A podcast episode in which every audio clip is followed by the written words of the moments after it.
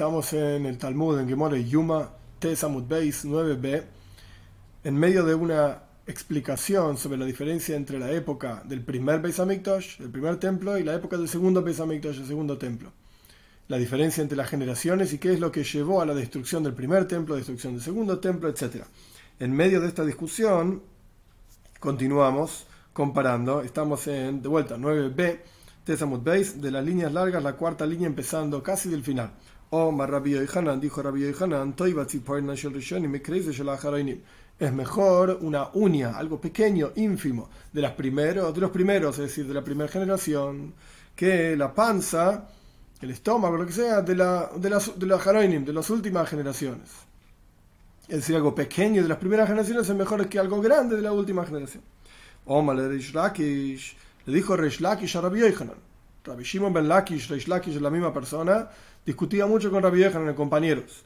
Le dijo Resh Lakish a Rabbi Yohanan, Adraba, todo lo contrario. Vos me decís que es mejor una uña de los primeros que una panza de los últimos. Todo lo contrario. Ajarain y Madifi, los últimos son mejores.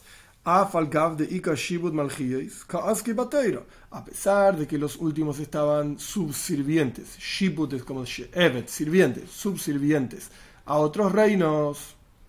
Sin embargo, los últimos, Toira, ellos estudian Toira. Las últimas generaciones, en, la época del segundo Pisamikdash, eran grandes sabios de la Toira. Omar Ley, entonces le contestó Rabbi Yohanan, Rabbi Shimon Lakish quería probar que es mucho mejor el estudio de Toira y por lo tanto los últimos son mejores que los primeros. Los últimos estudiaban Toira. Omar Ley le contestó Rabbi Yohanan, El Beis el templo y el hecho de la destrucción del templo te va a probar que yo tengo razón, dice Rabbi Yohanan. Que volvió el Beis Hamikdash, el templo, para los primeros. Es decir, después de la destrucción del primer Beis efectivamente 70 años después se construyó el segundo Beis Hamikdash. Quiere decir que el pecado de ellos o la transgresión de ellos, etcétera, no fue tan terrible como la de, los Aharoim, de los últimos, de nosotros que hasta el día de hoy tenemos 2000 años, estamos en Gol, estamos en exilio y no tenemos el Beis Hamikdash, el templo. Por eso dice la Gemara, no retornó el templo, el Beis Hamikdash, para los últimos, para nosotros. Continúa la Gemara, Shalves Rabbi Elazar. Le preguntaron a Rabbi Elazar, Rabbi Elazar también era contemporáneo de Rabbi Yohanan, Rish Lakish. Rishainim Gdoilim Acharinim Gdoilim los primeros eran más grandes, más, más importantes, la generación del primer Beis Hamikdash era más importante, o los y los últimos, la generación del, del segundo templo. Omar dijo entonces Rabbi Lazar, Pongan sus ojos en la casa, en el Beis Hamikdash. Para los primeros volvió, para los segundos no. Esto es lo mismo que dijo Rabbi Yohanan en Resh Lakish. Y de hambre, hay quienes dicen Amalahem, el testimonio para que ustedes se den cuenta si los primeros eran mejores o los últimos eran mejores, es la vira, es, el Beis es el templo que efectivamente volvió para los primeros y no para los últimos. Otra historia. Reshlakish Abesaje Beyardena. Reshlakish estaba como reclinado en el Yarden, en el río Yarden. No sé si se estaba bañando en el Yarden. Varias historias de, Reshlakish. La Reshlakish en el, en el Yarden con Rabbi Yohanan, etc. El punto es que estaba ahí en el Yarden, en el río. Asa Rabba Babarjana, ya hable Yada. Vino Rabba Babarjana y le extendió la mano para sacarlo del Yarden, para ayudarlo a subir del río, etc. Omar y entonces le dijo Reish Lakish a Rabba Babarjana, Dios los odia a ustedes. ¿Qué significa esto? Rabbi Shimon ben Lakish, o sea, Reish Lakish, Rabbi Yohanan, Rabbi Elazar, eran todos de Israel. Rabba Barbarjana, contemporáneo, pero de Babel, de Babilonia. Dios los odia a ustedes, le dijo Resh Lakish a Rabba Barbarjana. No quería aceptar la mano de Rabba Barbarjana. ¿Cómo sabes que Dios odia a esta gente? En la opinión de, de Resh Lakish, por supuesto. Dice sí, porque está escrito: Nivne Aleya Tiras Kesef si ella es una muralla, dicen Shirashirin, si ella es una muralla, vamos a construirle un palacio de plata. Y si es una puerta, si ella, ¿quién es ella? Ya vamos a ver. Si es una puerta, Netzara Lea Luach Eres. Entonces ponele sobre ella una placa de cedro. ¿Quién es ella? Ella es Knesset Israel, es el pueblo de Israel. Entonces explica Reish Lakish este versículo para explicarle a Rabbi, a Rabbi perdón, por qué Dios odia a los Yehudim de Babel. Si ustedes hubiesen sido como una muralla, le dice Reish Lakish a Rabbi Babarjana, y hubiesen subido todos desde Babel, Babilonia, hacia Eretz Israel en los días de Ezra, que Ezra, Nehemia, etcétera, son los que traen a los Yehudim de vuelta en Eretz Israel, desde Babel, Nimshaltem que Entonces ustedes hubiesen sido como plata. que es el metal plata? No se pudre. La plata no se pudre. El, metal plata no se pudre. pero ahora, que ustedes se fueron a Babel como puertas no como, como, eh, como dijimos anteriormente, una muralla, sino como puertas. ¿Qué es la idea de las puertas? Las puertas tenés una puerta que se abre así o así, y pues puedes abrir las dos puertas o puedes abrir la mitad de la puerta y la otra mitad queda cerrada. Por cuanto ustedes fueron como puertas, es decir, fueron al, a la alía, eh, se elevaron en Eretz Israel desde el Goro, desde el exilio de Babel hacia Eretz Israel, como puertas, y si fue la mitad nada más o una parte, entonces, Nimshalten que eres, ustedes son como el cedro, Boy, que se termina pudriendo. Se termina pudriendo. Por eso, así le explicó Reish Lakish a Rabba Babarjana, que Dios odia a los babilonios, a los Yehudim, que no fueron de Babel hacia Eretz Israel, etc. En la época de Ezra, estamos hablando, Rabba Babarjana vivió unos cuantos años después de Ezra, por lo menos unos 500 años después de Ezra, mínimo probablemente más, unos 600 años después de Ezra. La cuestión, por lo tanto, no era culpa de él que el pueblo de Israel no quiso seguir a Ezra. Pero la cuestión es que quedó ese estigma, por así decir, en los Yehudim de Babel, y por eso Reish Lakish no le quería aceptar la mano a Rabba Barbarjana. Pregunta la que more, May Eres, ¿por qué los Yehudim eh, de, de, Babel, que no subieron desde Babilonia a Eretz Israel con Ezra, son comparados con el cedro? ¿Qué significa esta cuestión del cedro? Omar Ula Sasamgur. Dice Ula Sasamgur, que es un nombre de algún gusano, es una especie de gusano, que lo que va haciendo es comiendo, digamos, la madera, como si fuese una termita, una, cosa por el estilo. Mais Sasamgur, pregunta la ¿qué es esto? ¿Por qué decimos que son como un gusano? cuando podrían haber sido algo muchísimo más elevado si hubiesen ido todos desde Babel hacia Eretz Israel? Pregunta primero la que le preguntó por qué son como un eres, como un cedro, ah, como un gusano. ¿Y qué es la idea del gusano? ¿Por qué el pueblo de Israel, que no subió desde Babel hacia Eretz Israel en la época de Ezra, son comparados como un gusano? ¿Cuál es la comparación? ¿Qué es lo que se aprende de aquí? Baskoil, dice Rabbi Abba. Baskoil literalmente, hay varias formas de traducirlo, pero acá en este contexto, Baskoil lo que significa es una especie de profecía un nivel bajo, digamos, de profecía.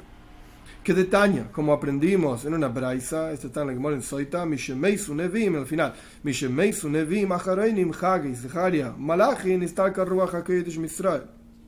Desde que se murieron los últimos profetas del pueblo de Israel, que eran Hagai, Zeharia y Malachi, se retiró el Ruach HaKodesh, inspiración divina, es decir, la profecía en la práctica de Israel del pueblo de Israel. Pero aún utilizaban lo que se llama Baskoil. Baskoil era una voz del cielo que salía y decía alguna determinada cuestión. En Pirkei Oves, en de nuestros padres está que todos los días sale del monte Joirev una voz que dice hoy hoy ve por la vergüenza que la toira pasa porque no hay quienes estudian la toira, profundizan en la toira, etc.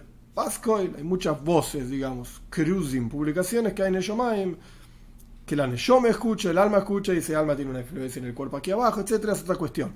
el punto es que ese es una especie de gusano que tenía que ver con el cedro, que tenía que ver con la comparación del cedro madera contra plata. Si hubiesen subido todos desde Babel hacia el Israel, entonces hubiese sido como plata el pueblo de Israel. Ahora son como un cedro que está podrido, lo único que tienen es bascoil en otras palabras, Reshlaki está diciendo, si todos hubiesen venido de Babel hacia el Israel, aparentemente todavía tendríamos Nebúa, profecía. Esta es la historia entre Reshlaki y Rabba Barbarjana. Pregunta la que muere sobre esta historia, pero Reshlaki y Rabba Barbarjana, ¿acaso Reshlaki siquiera hablaba con Rabba Barbarjana que esta historia no tiene sentido? Reshlaki ni hablaba con él. No solamente no le extendía la mano, sino que ni hablaba con él. ¿Cómo sabemos que Reish Lakish ni hablaba con Rabba Babarjana? Umar, Rabbi Elazar. ¿Y cómo es Rabbi Elazar? Aquí en la, en la memoria hay diferentes versiones. Eliezer, Elazar, estamos Elazar.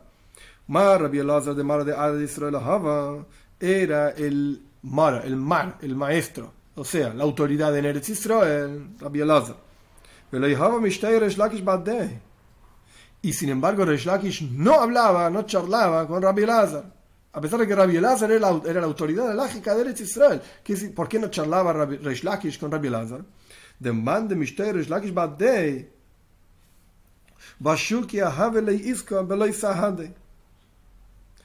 porque aquella persona que era vista charlando con Rabbi Elazar, eh, perdón, con Reish Lakish, aquella persona que Reish Lakish charlaba con él, entonces le daban en el mercado un préstamo, o sea, le fiaban dinero por adelantado, sin testigos.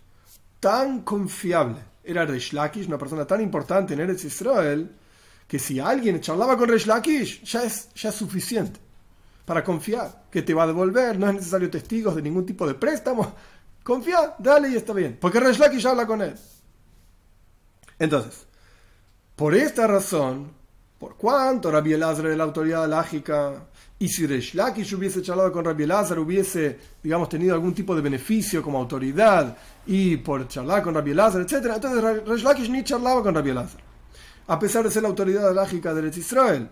Siendo así, de Rabba Babarjana, ¿acaso vamos a encontrar una historia en la cual Reish Lakish charlaba con Rabba Babarjana? No tiene sentido.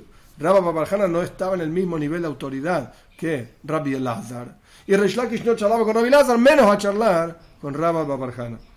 Omar Papa, entonces para resolver este problema de la historia que acabamos de citar en el Yarden y si los, si los Yehudim de Babel eran apreciados por Dios o no, etc. Para resolver ese problema, que no puede haber una conversación entre Reish Lakish y Rabba Omar Papa, dice Papa, Shadi Gavr Beinayu. Tienes que poner a otra persona en la historia. Tienes que poner a otra persona ahí en el medio.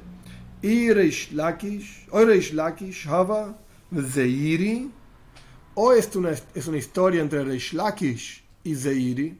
Reish Lakish estaba ahí abajo en el río, etcétera, como dijimos antes. Y Zeiri era el que le dijo, hey, te doy una mano, te ayudo. Y Reish Lakish le contestó, o Rabba Barbarjana Hava Rabbi Elazar. O el que estaba en el río era Rabba Barbarjana. Y el que le vino a extender una mano era Rabbi Elazar. O sea, en la práctica la historia es la misma, solamente cambiamos los personajes de la historia. Continuamos. Hasta aquí lo que se explicó entonces es que Dios no aprecia a los Yehudim de Babel. Esto no tiene que ver con cómo es hoy en día. Babel es Irak, ya prácticamente no quedan Yehudim ahí. La cuestión es que en ese momento, en la conversación entre Reish Lakish y, en teoría, Rabba Babarjana, o Zeiri, o Rabba Babarjana y Rabbi Elazar, sea como fuera la conversación entre, entre estos dos personajes, vemos que Dios, de un versículo, Dios no aprecia los Yehudim de Babel porque en lugar de subir como joima, como una muralla, todos juntos, una cosa cerrada, subieron y subieron como puertas. La mitad subió, la mitad no subió, por lo tanto Dios no los apreció. cuando vino frente a Rabbi Yoichanan, o sea, Rabbi Shimon Lakish, Reish Lakish fue frente a Rabbi Yoichanan y le contó esto que le pasó, que estaba en el río, que apareció Rabbi Barjana, que él, Reish Lakish, dijo este versículo para explicar por qué Dios no aprecia a los Yehudim de Babel. Omar le contestó Rabbi Yohanan, Esta no es la razón, esta no es la razón por la cual Dios no aprecia a los Yehudim de Babel y por la cual Dios en la práctica, en el segundo Beis Hamikdash, en el, en el segundo templo, no residía la presencia de Dios tal y cual residía en el primer templo. En el primer Beis Hamikdash no había Golus, no había exilio, lo construyeron los Yehudim, como vamos a estudiar en la, en la próxima página, y la presencia de Dios estaba ahí presente caía un fuego del Shomain, del cielo, en forma de león, consumía las corbanas, las ofrendas, había diez milagros, etc. En el segundo pensamiento ya estas cosas no estaban, la Gemara lo va a discutir más adelante. Estas cosas no estaban, no pasaban, no se veía la presencia de Dios tan presente, tan revelada, como en la época del primer pensamiento. Pero nosotros podríamos pensar que la razón de esto es porque el pueblo de Israel no subió todos con Ezra, como dijo Rabbi Reish Lakish, Rabbi Shimon Lakish. Explica entonces Rabbi Yohanan, no señor, esta no es. Porque incluso si hubiesen venido todos en la época de Ezra, si hubiesen venido como una joima, como una muralla, no hubiese residido la presencia de Dios en el segundo templo. El problema del segundo templo no era que los Yehudim no subieron todos juntos con Ezra desde la Goila, desde el exilio en, Babilonia hacia Eres Israel. Ese no era el problema del segundo templo, sino que el segundo templo tenía algún otro problema por el cual la presencia de Dios no estaba tan revelada como en el primer templo. Dixiv, como está escrito, explica Rabbi Yohanan. Telekim le Yefes, dice Noyach, en Parshas Brei, en Parshas Noyach, al comienzo de la Torah, en el primer libro de la Torah. Telekim le Yefes, cuando bendice a, sus dos hijos, frente a un tercer hijo que lo maldice, Ham, etc literalmente Yafe significa lindo. Entonces, Yaf le Yefes, que Dios sea bello con Yefes, o sea, que lo multiplique muchísimo a Yefes. Y resida en las tiendas de Shem. Estos serán los dos hijos frente a Ham, Yaf y Yefes, Shem y Ham. Entonces, Yaf le Yefes, que Dios multiplique, sea bello con Yefes, y que resida en las tiendas de Shem. Continúa la Gemora y ahora pasamos a Yuda Mudalef. 10a Afalgav de le a pesar de que Dios va, va, a multiplicar y va a ser bello a Yefes, la presencia de Dios solamente va a residir en las tiendas de Shem. ¿Qué significa esto? Significa que el segundo Beis como vamos a empezar a discutir ahora, el segundo Beis fue construido por los Parsim, por los persas los persas vienen de Yefes. Entonces, a pesar de que Yafterekim le Yefes, a pesar de que Dios va a ser bello o va a multiplicar a Yefes, esto significa incluso sus descendientes, o sea, los Parsim, los persas que construyen el segundo Beis Hamikdash, donde reside Dios, reside en las tiendas de Shem, no de Yefes. Y el pueblo de Israel es descendiente de Shem. Por eso nos llamamos semitas. Hay otros descendientes de Shem también. Pero el punto es que Yafterekim le Yefes Dios no va a residir en la tienda de Jefes, digamos, sino en la tienda de Shem. Pregunta la Gemore, nalan de mi Jefes caso. ¿Y cómo sabes que los persas provienen de Jefes? Quizás los persas provienen de algún otro hijo de Noyaj. Obviamente somos todos hijos de Noyaj y de alguna otra forma todos, todos provenimos de Noyaj y de sus hijos. Pero ¿cómo sabes que Jefes es el antepasado de los persas que construyen el segundo pensamiento y por eso la presencia de Dios no está en ellos. No porque el pueblo de Israel no subió todo desde Babel hasta Eretz Israel con la, en la época de Ezra, sino porque lo construyó el segundo pensamiento los, persas. ¿Cómo sabes entonces Parsoy, Minalan de Yefes ¿Cómo sabes que los persas provienen de Yefes? Sí, porque está escrito. En Payas Noyach también. Yefes, Goimer, Umagoy, Gumodai, Yavan, Besubal, Meshach, Siros. El versículo dice, los hijos de Yefes son todos nombres, así que no tienen traducción. Los hijos de Yefes son Goimer, Magoig, Mada, Yavan, Tubal, Meshech, Besiroth. Estos son los nombres de los hijos de Yefes. Y ahora explica la Gemora. Goimer de Germania. Goimer es Germania. Sé lo que fuera que quiere decir. Algunos pueden querer decir que es Alemania, pero no, no apliquemos, digamos, demasiada, demasiado detalle porque no vamos a llegar a ningún lado. La cuestión es que Goimer es de Germania. Goimer es Germania. Hay un comentario interesante del Gra. El Gra, el Gaon de Vilna dice, no, debería decir Germania, sino Germania. El Gaon de Vilna vivió año 1700 aproximadamente, finales de 1700 quiero decir. Él explica que Goimer se refiere a Alemania, con todo lo que esto quiere decir, etc. Magoig es Canadia. Magoig es Canadia. Madai es Macedonia, Macedonia, etc. Yavan, que Moshmo, Yavan es Grecia, en hebreo. Tuval se veis Uniaki. Ese es el lugar de Tuval, eso es lo que representa. Meshech es Musia. Y Tiras, Pligue Barabisimoy Berabano. Al respecto de, de vuelta, Meshech es Musia, otro nombre que tampoco conocemos. Y Tirás es una discusión, ¿quién era Tirás? Es una discusión entre Rabbi Simón y Rabban. Hombre, la Rabbi Simón y Rabban. Aquí dice que la discusión es entre Rabbi Simón, no Rabbi Simón, y Rabban. Hadamar zu Teriaki. Uno dice que es Beis Teriaki, sea donde fuera que es. Hadamar zu Parás. Y el otro dice que Tirás es Persia. Efectivamente, Persia entonces es Tirás, que es uno de los hijos de Jefes. Tan Rabbi Yosef, dice Rabbi Yosef, Tirás o Parás. Tirás es directamente Parás, Persia directamente. No es una discusión, digamos, entre Rabbi Simoy o Simón y Rabbanon. Directamente Rabbi Yosef dice que es persa. Savta, Berrama, Savtejo son otros nombres que aparecen también ahí en la Parsha, eh, como descendientes de Noyaj. Tane Rabbi Yosef, enseña Rabbi Yosef, Skisasan Giviasa o Skisasan Beraisa. Estos pueblos, Savta, Berrama, Savtejo, estos pueblos, vivían en montañas. Eran unas montañas que tenían las montañas, rodeaban por afuera, esas, eh, y otras montañas que rodeaban por adentro. Que viazas son las que estaban adentro. Una montaña que estaban adentro, había todo un círculo de montañas afuera y un círculo de montañas adentro. Penjada, alejada, medio parse. Entre una y la otra había 100 parsa, que una parsa son aproximadamente 4 kilómetros. Peikeifa, alfa parse. Y en total de las montañas de afuera, digamos, eran 1000 parsas.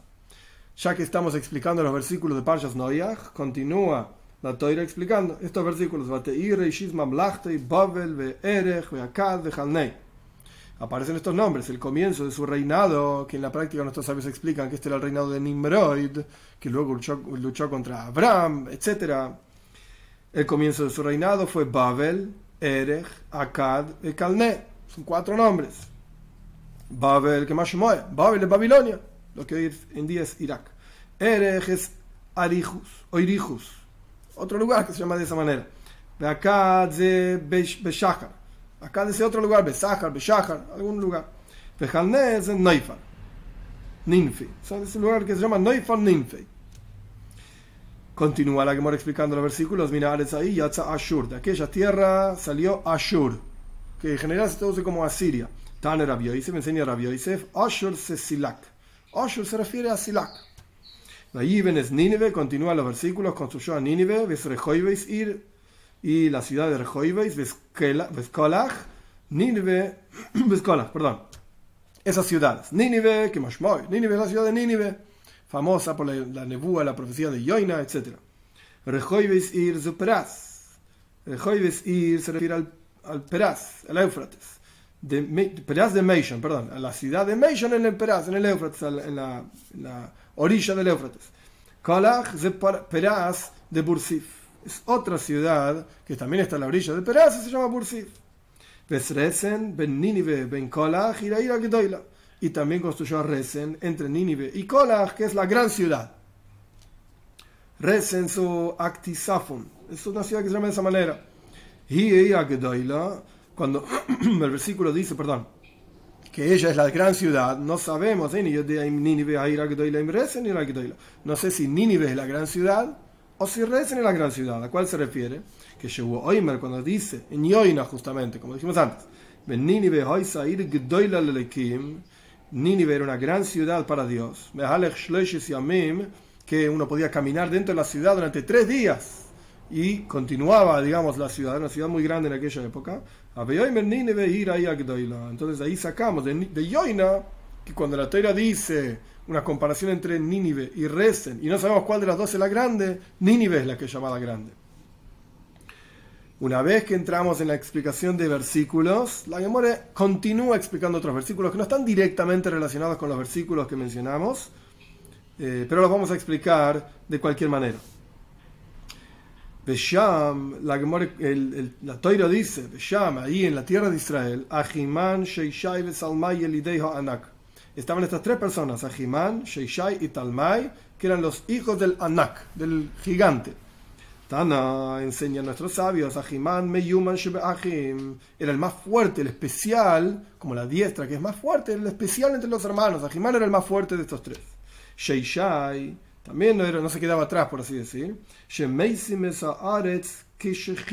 Por eso Sheishai,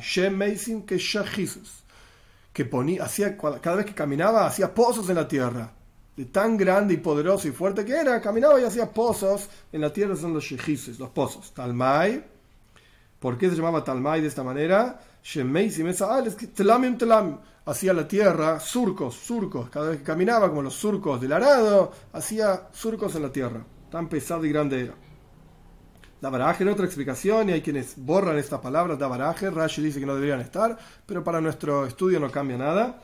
Ajimán, ¿por qué se llamaba así? Ajimán Bana Anas.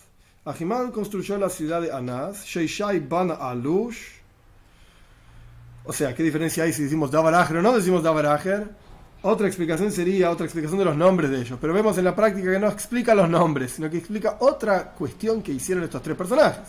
Por eso Rashi borra estas palabras, sea como fuere. Ahimán construyó Anás, Sheishai construyó Alush y Talmán construyó Talbush. Tres ciudades. Continúa la explicación y el dijo Anak eran hijos del gigante. ¿Por qué se llaman estos tres personajes hijos del gigante?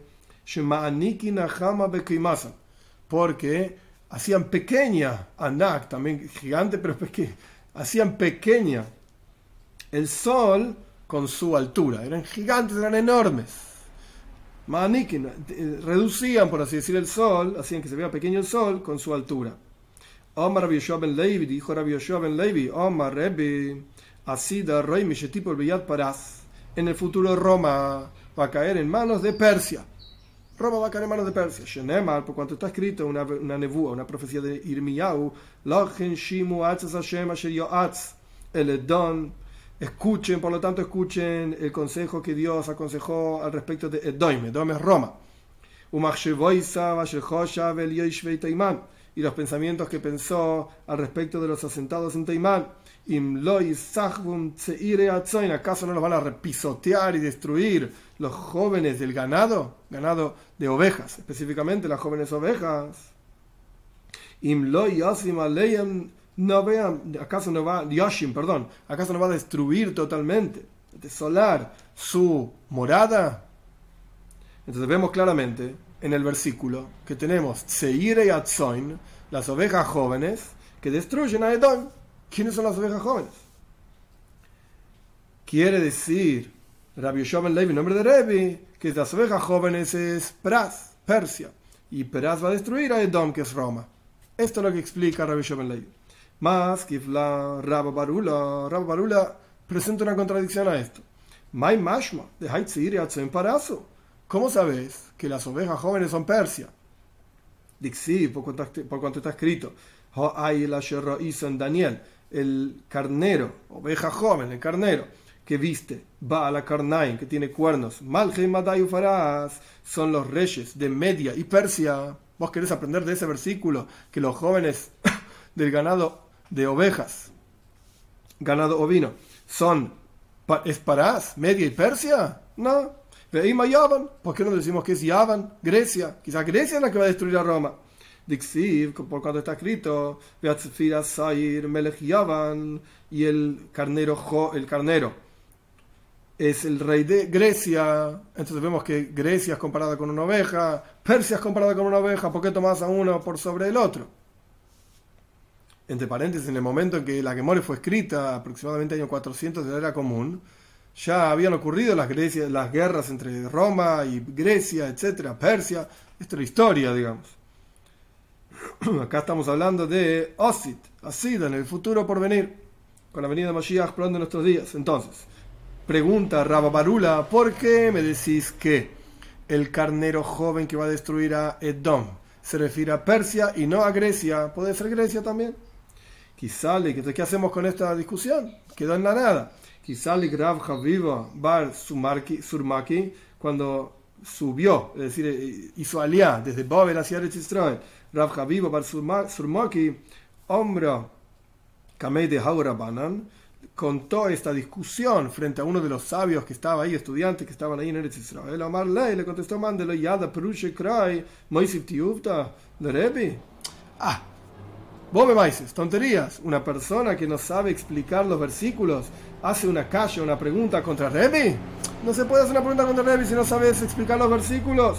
¿Qué significa las jóvenes ovejas? Zutra de Ajoy. El más chico de los hermanos, el menor de los hermanos. De tan Rabbi Yosef, porque el señor Rabbi Yosef tirá su parás. El más chico de los hermanos, volvemos al versículo anterior, y aquí está la conexión de por qué nos metimos en esta discusión Rabbi se había dicho anteriormente, Tirás es Persia, y ahora fue citado de vuelta. ¿Y quién era Tirás? Volvemos al comienzo de la página casi. Bnei Yefes. Los hijos de Yefes, ¿quiénes son? Goimer, Magog, Madan, Yaval, Tuval, Meshech, Tirás. Tirás era el más chico. Tseire Atzon, los jóvenes ovejas, es el más chico de los hermanos. ¿Y quién es Tirás? Persia. Persia entonces es el que es llamado, es, es llamado oveja joven que va a destruir a Roma en el futuro. Omar Rabba Babarjana, dijo Rabba Babarjana, Omar Rabbi en el nombre de Rabbi Mishum Rabbi Yehuda, Berabiloi, en nombre de Rabbi Yehuda, Berabiloi, Asida Roimi Shetipol Beyat Peraz. De vuelta, el mismo concepto. En el futuro, Roma va a caer en manos de Persia, Kalva Hoimer. Y esto es un Kalva Hoimer. Kalva Hoimer significa, esto lo vimos varias veces, un caso de un caso sencillo, aprendemos un caso mucho más grave, seguro que es así. Si en un caso sencillo es así, en un caso grave, ¿cuánto más aún? Calva Hoimer, caso sencillo y caso grave. ¿Cómo sabemos de un Calva Hoimer que Roma va a caer en manos de Persia? ¿Cómo es la historia con el primer Beis el primer templo que lo construyeron los hijos de Shem? Es decir, los Yehudim, Shloim Amelech, etc., el rey Salomón. Vejeribu Kasdim, y lo destruyeron los Kasdimes y los babilonios. No Kasdim Beyad Parsim, y los Kasdim, los babilonios, cayeron en manos de los persas. Entonces, construyeron los hijos de Shem el Beis Hamikdash. Lo destruyeron los babilonios y los babilonios, que tuvieron la fuerza, el poder de destruir el Beis Hamikdash, cayeron en manos de los persas. Mikdash Sheini, el segundo Beis Hamikdash, el segundo templo, Shebanu, Parsim, lo construyeron los persas, como dijimos anteriormente también. Y lo destruyeron los romanos.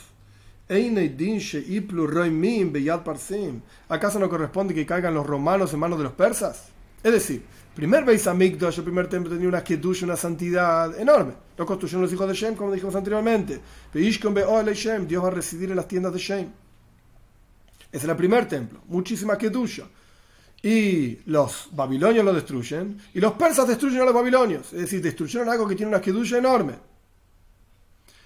Ahora, el segundo Beis el segundo templo que fue construido por los persas y no tenía tanta kedusha, lo destruyeron los romanos cuánto más aún que los persas van a poder destruir a los romanos también, que fueron capaces solamente de destruir los romanos, algo que no tenía tanta kedusha, como era el segundo Beis el segundo templo.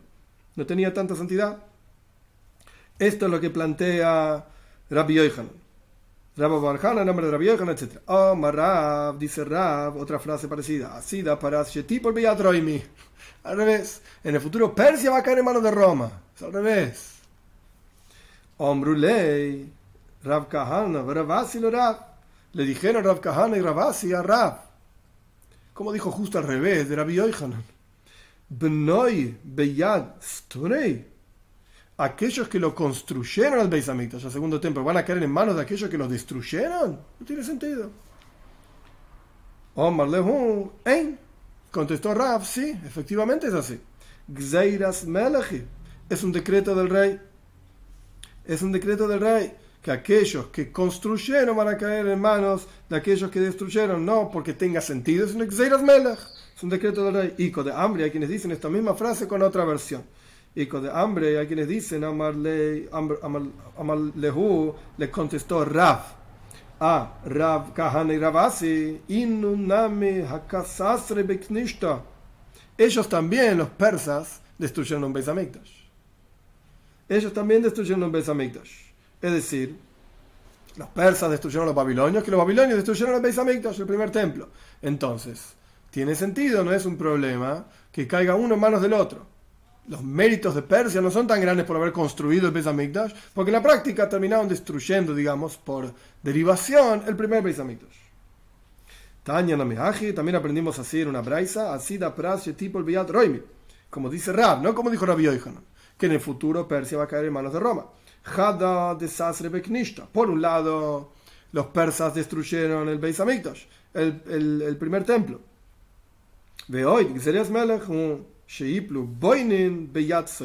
Y además es un decreto del rey que caigan los, los constructores en manos de los destructores.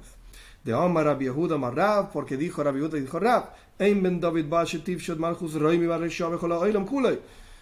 Ben David, Moshiach, Ben David, el Moshiach que estamos esperando rápido en nuestros días, no va a venir hasta que se esparza el reinado de Roma malvada por sobre todo el mundo, Tisha Hodoshim, durante nueve meses, hasta el mundo entero gobernado por Roma. Shenemar, por cuanto está escrito, Lochen Idnem Ad Eis, Yolada, Yolda Yolada. Entonces los voy a poner, este es un versículo en Mija, en el capítulo 5, los voy a poner hasta el momento en que dé a luz la que da a luz, digamos, Y el resto de los hermanos van a retornar sobre Bnei Israel. Es decir, cuando da a luz la que está embarazada, después de nueve meses. Entonces, después de esos nueve meses, entonces ahí van a retornar Bnei Israel. La página continúa, pero vamos a terminar acá porque aquí se termina la discusión de esta comparación entre la época del primer Beis Hamikdash, el primer templo, y el segundo Beis Hamikdash, el segundo templo, y nos quedamos con esta frase, que Moshiach va a venir cuando se esparza, etcétera, sea lo que fuera que quiere decir, y el punto es, hay varias frases en la que more, en diferentes lugares, sobre cuándo viene Moshiach, etcétera, no sé cuál es la que va, la que no va, etcétera, son diferentes condiciones y no vamos a esperar que se cumpla cada una de ellas, hay que exigir que venga Moshiach ya, inmediatamente.